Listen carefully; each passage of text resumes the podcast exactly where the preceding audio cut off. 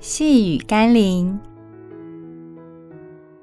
没有耶稣不能的事，只有不信耶稣的人。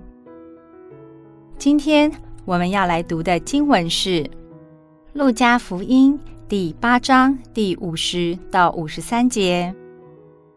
耶稣听见，就对他说：“不要怕，只要信，你的女儿就必得救。”耶稣到了他的家，众人都为这女儿哀哭捶胸。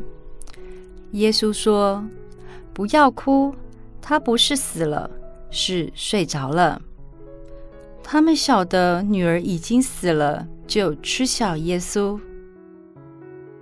不会怕的关键在于真实的信心，而真实的信心来自于正确的认知。试想，生活中总有许多事物，因着我们对其认知的不够或错误，导致怀疑和担心。若我们对上帝的认知是不足的、错误的、扭曲的，也就不可能对他产生真实的信心。面对问题时，就不免产生各样的惧怕和怀疑。